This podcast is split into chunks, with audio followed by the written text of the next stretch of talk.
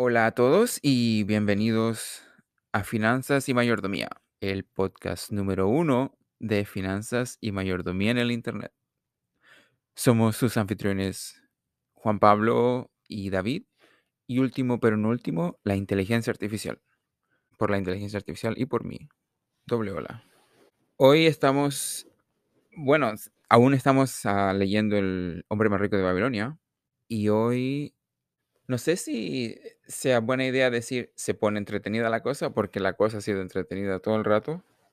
Cada capítulo ha sido muy, muy entretenido. Pero este sigue, sigue muy entretenido. Sí, han estado muy entretenidas y además muy informativas. Mucha información que nos ayuda a conocer más sobre la ley o principio de, en cuanto a la administración de las finanzas. Arcade está en la tercera, el tercer día de clases y va a hablar sobre la inversión, lo que es la inversión. ¿Qué dice la inteligencia artificial sobre lo que es una inversión? ¿Lo busco? Sí, sí, claro. Ok. La inteligencia artificial dice que en términos financieros, una inversión se refiere a la compra de un activo con la esperanza de que aumente de valor o genere ingresos en el futuro. ¿Qué significa activo? Interesante esa palabra.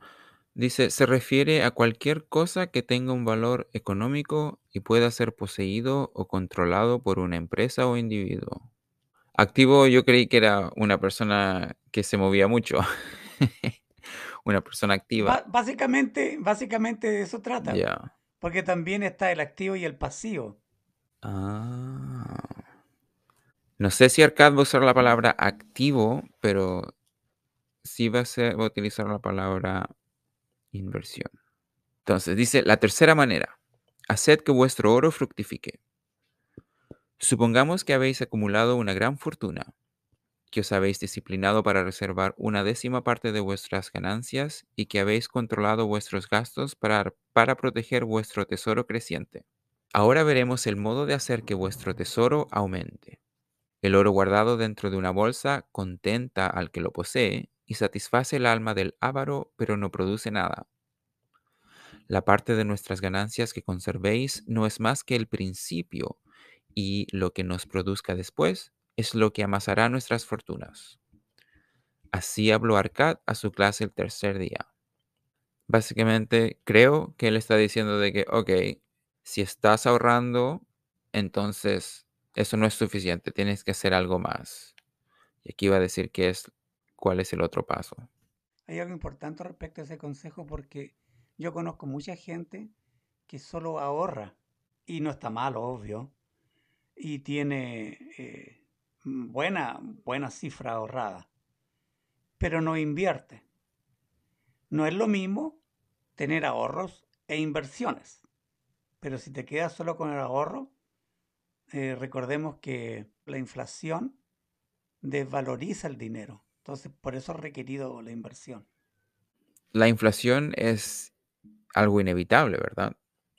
Ya, yo diría de que eh, de acuerdo a nuestra economía va a existir. Y precisamente en este año, en estos últimos años, la inflación mundial ha estado altísima. Se ha perdido el, el- el valor adquisitivo del dinero más allá del 8%. Eh, bueno, sí, en realidad hay países como... Pero Argentina creo que es el 60% o 40%. ya. Arcad sigue diciendo, ¿cómo podemos hacer que nuestro oro trabaje? La primera inversión provechosa que realicé fue un préstamo que hice a un hombre llamado Agar, un fabricante de escudos. Una vez al año compraba pesados cargamentos de bronce importados de mares lejanos y que luego utilizaba para fabricar armas. Como carecía de capital suficiente para pagar a los mercaderes, lo pedía a los que les sobraba dinero. Era un hombre honrado. Devolvía los préstamos con intereses cuando vendía los escudos. Cada vez que le prestaba dinero, también le prestaba el interés que me había pagado. Entonces, no solo aumentaba el capital, sino que también los intereses. Me satisfacía mucho ver cómo estas cantidades volvían a mi bolsa. Queridos estudiantes, Os digo que la riqueza de un hombre no está en las monedas que transporta en la bolsa, sino en la fortuna que amasa, el arroyo que fluye continuamente y la va alimentando. Aquí Arcad habla sobre el interés, el interés compuesto. Es el fenómeno que se crea cuando la inversión genera ingresos y después toma esos ingresos y los vuelve a reinvertir. Entonces, el aumento no es lineal, sino que es como una curva que Exponencial. exponencial, exponencial. Dentro de otras cosas, de eso uno se pierde cuando no invierte, cuando deja el dinero, cuando solo ahorra. En cuanto a inversiones, uno elige qué, qué tipo de inversión desea, simple o interés compuesto. Arcad sigue diciendo, queridos estudiantes, os digo que la riqueza de un hombre no está en las monedas que transportan la bolsa, sino en la fortuna que amasa, el arroyo que fluye continuamente y la va alimentando. Es lo que todo hombre desea, lo que cualquiera de vosotros desea, una fuente de ingresos que siga produciendo, estéis trabajando o de viaje. Sí, por favor, eso es lo que se desea. He adquirido una gran fortuna, tan grande que se dice que soy muy rico. Los préstamos que le hice a Agar fueron mi primera experiencia en el arte de invertir de forma beneficiosa. Después de esta buena experiencia, aumenté mis préstamos e inversiones a medida que aumentaba mi capital. Cada vez había más, más fuentes que alimentaban el manantial de oro que fluía hacia mi bolsa y que podía utilizar sabiamente como quisiera. Y aquí que mis humildes ganancias habían engendrado un montón de esclavos que trabajaban y ganaban más oro. Trabajaban para mí igual que sus hijos y los hijos de sus hijos, hasta que, gracias a sus enormes esfuerzos, reuní una fortuna considerable. El oro se amasa rápidamente cuando produce unos ingresos importantes, como observaréis en la siguiente historia. ¿Qué es lo que está diciendo acá aquí? Aquí básicamente de que si inviertes se va a crear un flujo de dinero que va a seguir generando dinero a pesar de que uno no trabaje. En ese momento es cuando el dinero empieza a trabajar por uno. ¿Sabe que me gusta una, la expresión que utiliza? No la, no la había pensado así. ¿ah? Yo me manejo mucho en este tema en el sentido de adquirir información, más que retransmitirla. Solo lo, lo hago en, en Twitter y por acá por el podcast. Eh, bueno, y uno otro consejo a alguien, pero no me manejo, mm, adquiero más información de la que doy. Mm. Y nunca había pensado lo que él dice que es el arte de invertir. Lo, lo define como un arte. Precioso, me, me encanta esa, esa definición porque eh, siempre lo había visto como algo, como, como se maneja el dinero, frío, calculador, eh, con- bueno, por mi lado con toda la ética que se pueda, pero tú sabes que por, por otro lado se ve como que hasta falta de ética, eh, Sí, bastante lógica, prediciendo que, que va a ser más, que va a ser mejor inversión, pero verla como un arte ya es otro, eh, como que hay otro espíritu detrás de eso. El arte es como, es más puro, eh, es más meditado, es más eh, diverso. Me, me gusta. ¿Sabes que hay otra cosa también ahí que, que se puede rescatar? Es, yo recuerdo cuando me mudé de, del país donde nací a Estados Unidos, por cosa de la vida, en el trabajo que estaba, había un ingeniero comercial. Y le pregunté, no recuerdo el contexto, pero le pregunté a este ingeniero, colega, que cómo uno podía ser rico, cómo hacerse rico. Oh, wow. Sí. Y me recuerdo que él, así como dijo, como da eh, el consejo en este libro, que las personas trabajen para ti. Cuando las personas trabajan para ti, es cuando te vas a hacer rico. Ya, Al margen de la inversión, claro. claro. No, esa es una, esa es una buena forma. Hay que producir valor, sí. Algo, bueno, obviamente, eso es obvio, pero ya. Es más que todo perseverancia y disciplina. Un arte, como decía el El- libro. ¿Qué más dice Arcad? Arcad dice, ah, bueno, va a contar la historia, la, la historia sobre un ejemplo sobre cómo funciona el, interen- el interés compuesto. Ah, perfecto. Eh, Eso es lo que va a hacer. Entonces, él dice, el oro se amasa rápidamente cuando produce unos ingresos importantes, como observaréis en la siguiente historia. Comienza. Un granjero llevó 10 monedas de oro a un prestamista cuando nació su primer hijo y le pidió que las prestara hasta que el hijo tuviera 20 años. Él, básicamente, él está diciendo de que un granjero llevó 10 monedas de oro a un banco, ¿verdad? ¿Cierto? Y el, para que el banco hiciera lo que hiciera y el banco le iba a devolver un, un interés. El prestamista hizo lo que, lo que se le pedía y permitió un interés igual a un cuarto de la cantidad cada cuatro años. Entonces sería una décima sexta parte cada año. Sería el, el interés que le estaba dando, ¿verdad? 6% cada año. Eso es bastante, ¿eh? Eso es casi lo que genera la bolsa. Ya, ahora los bancos acá están, creo que el 4% ¿De verdad?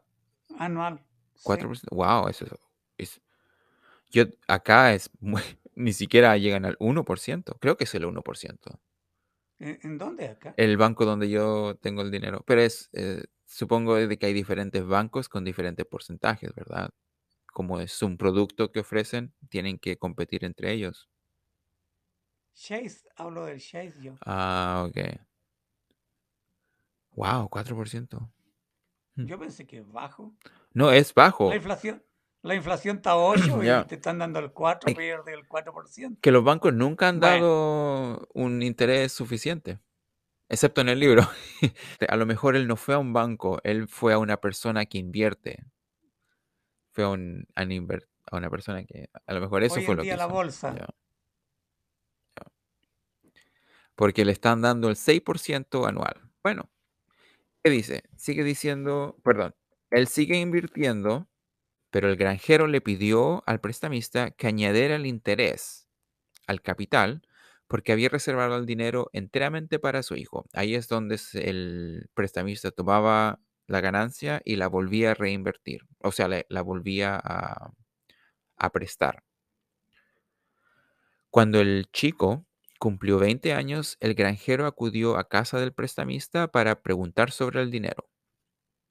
El prestamista le explicó que las 10 monedas de oro ahora tenían un valor de 31 monedas, porque gracias al interés que se ganaba sobre los intereses anteriores, la cantidad de partida se había acrecentado de 10 a 31. La ah, el granjero estaba muy contento y como su hijo no necesitaba el dinero, lo dejó al prestamista. Cuando el hijo tuvo 50 años y el padre ya había muerto, el prestamista devolvió al hijo 177 monedas. Es decir que en 50 años el dinero se había multiplicado aproximadamente por 17. Esta es la tercera manera de llenar la bolsa. Hacer producir cada moneda para que se parezca a la imagen de los rebaños en el campo y para que ayude a hacer de estos ingresos el manantial de la riqueza que alimenta constantemente vuestra fortuna. Eh, ¿Por qué dice tercera? Porque la primera es vivir bajo El tus trabajo. medios, ¿ya? La segunda es el presupuesto y la tercera sería la inversión. No, la primera sería el ahorro. El ahorro o vivir bajo, bajo tus medios. La segunda sería el presupuesto para poder facilitar el ahorro. Y la tercera, esta sería la inversión para poder hacer que los ahorros se multipliquen. Oye, entonces, entonces el concepto de presupuesto es, es importantísimo. Eh, es como, ya, es... Porque para mí sería el trabajo, el ahorro y la inversión. Pero si lo consideran el presupuesto como algo que te va a multiplicar el dinero, entonces se ve de nuevo importantísimo. sin el presupuesto tampoco se mantiene la riqueza. O sea, es, es importante para obtenerla y para mantenerla. Entonces, no es necesario, es simplemente Qué, necesario. qué- qué interesante que se vea la mantención de la riqueza como una ganancia, como una multiplicación, aun cuando se mantiene nada más. Porque lo contrario sería una pérdida. Sí, ya es cierto. Interesante. Para mí serían cuatro entonces, porque el trabajo también es, es un ingreso, es un activo, Bueno, Arcad, perdón, Arcad nos va a dar siete. Él va a decir que son siete. Pero de- Ya, pero él dice que hasta las tres, hasta el momento van sí, tres, hasta el momento va a pero tres. yo veo que hay cuatro. Ah, entiendo, Lo que, lo que, ya, lo que yo veo es que ahí él ya eh, considera desde el ahorro, o sea, como, que- como que él no está trabajando, no, no está generando, eh, no, está, no le está trabajando a alguien, o sea, está trabajando para sí mismo.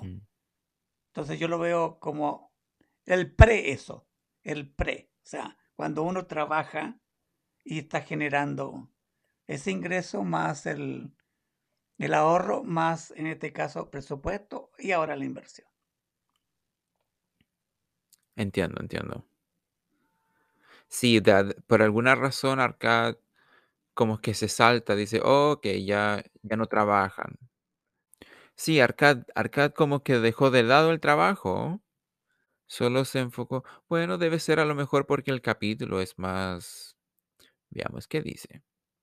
No, no, espera un segundo. Tiene, tiene, tiene contexto porque él ya es profesor y está diciendo que es rico. O sea, está, está enseñando de una postura ya de ser rico, no de lo que fue antes.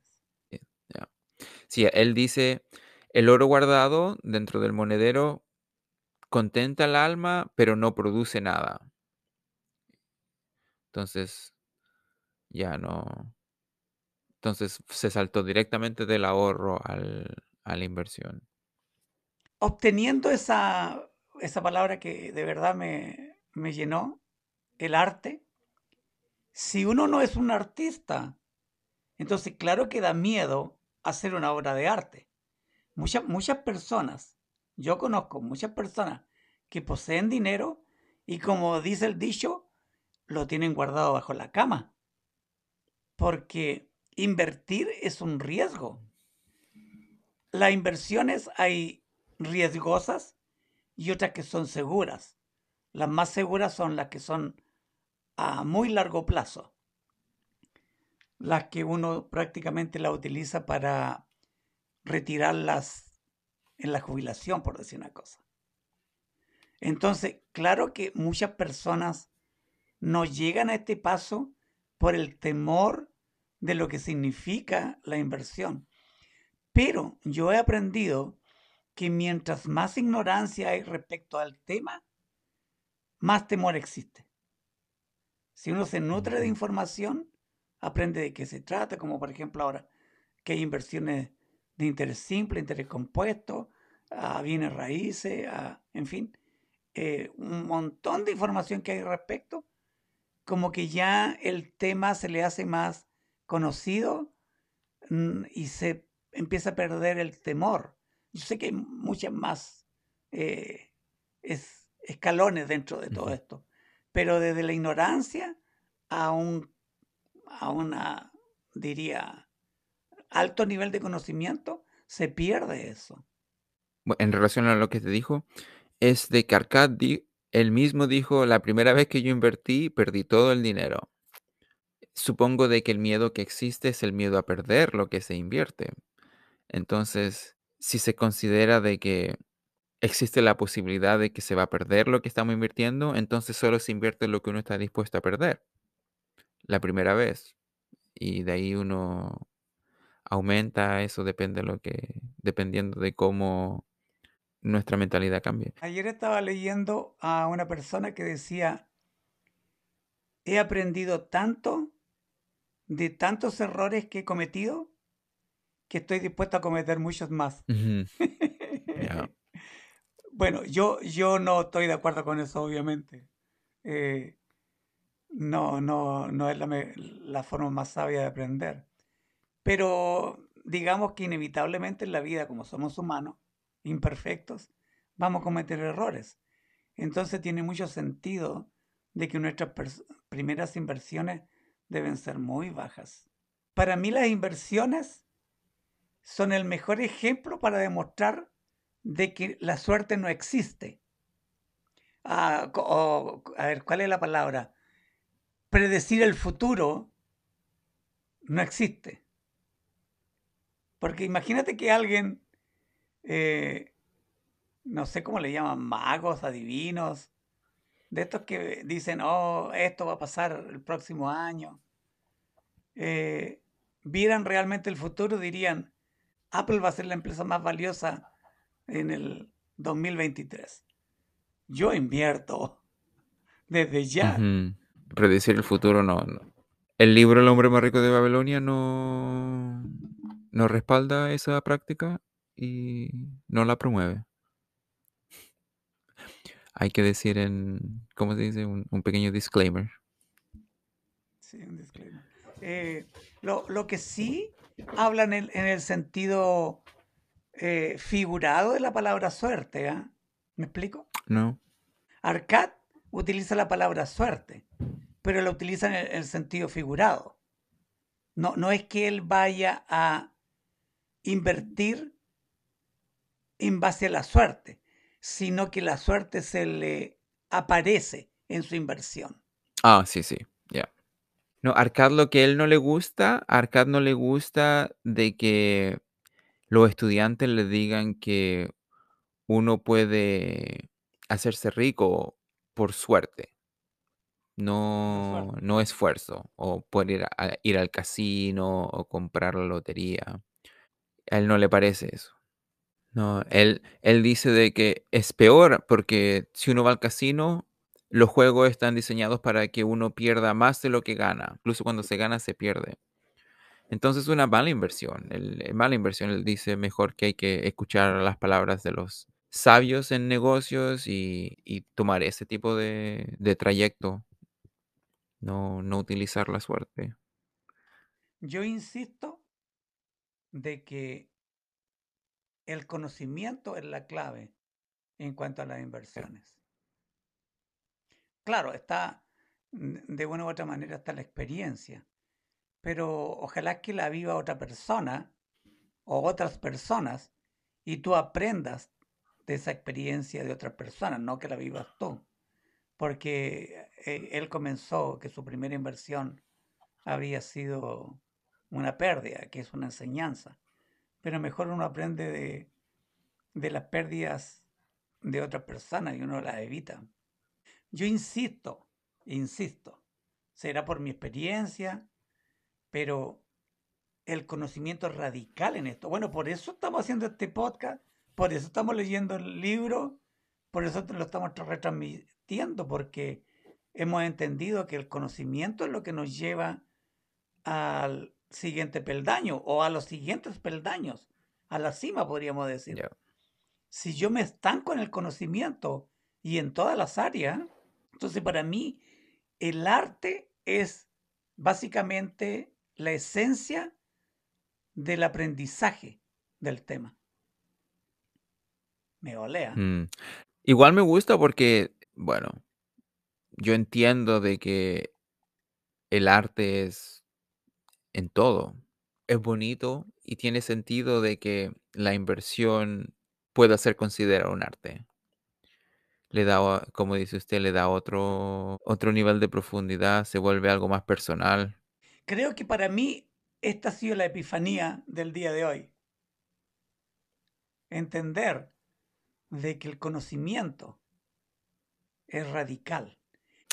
Ojalá que las, las personas que escuchan el podcast tengan el libro ahí a mano y lo estén estudiando con nosotros.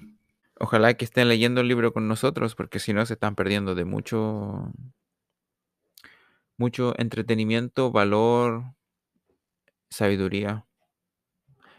inspiración O, o también. que, o que escuchen Mm. nuestros podcasts. Po. Porque nosotros prácticamente estamos analizando el libro y Pero igual hay gente de que está escuchando el podcast porque quiere tomar ese dinero e invertirlo y cambiar y todo lo demás, dejar de ser triste. Oh, oh, no, no, a ellos hay que animarlo y, y agradecerle y vamos bien. Ok, bueno, nos hemos desviado un poquito, pero Pero en todo hay sabiduría. Logramos terminar el- la tercera enseñanza sobre la inversión. La cuarta enseñanza va a ser sobre cómo distinguir entre las buenas y malas inversiones. ¿ya? El Arcad titula la enseñanza Proteged vuestros tesoros.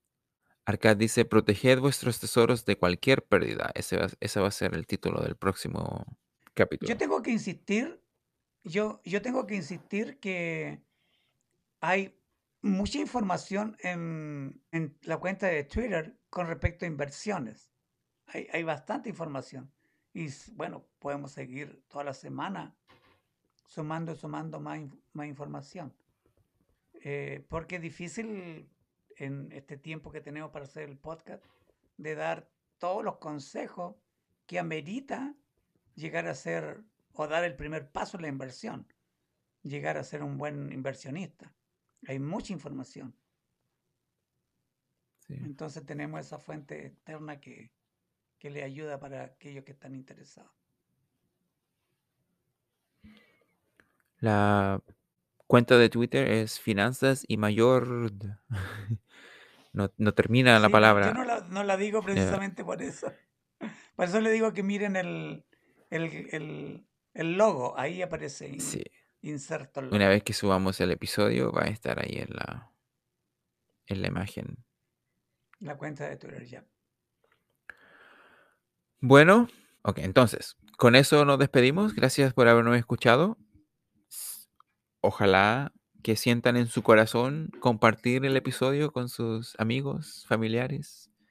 Denle un like y comenten, denos, denos su opinión. Estamos muy, estamos interesadísimos en saber lo que opinan. Ah, Denle un me gusta. sí, por favor. Ha sido un placer compartir mi tiempo con ustedes y espero que nos reunamos nuevamente en, la, en el próximo episodio. Chào chào. Bye.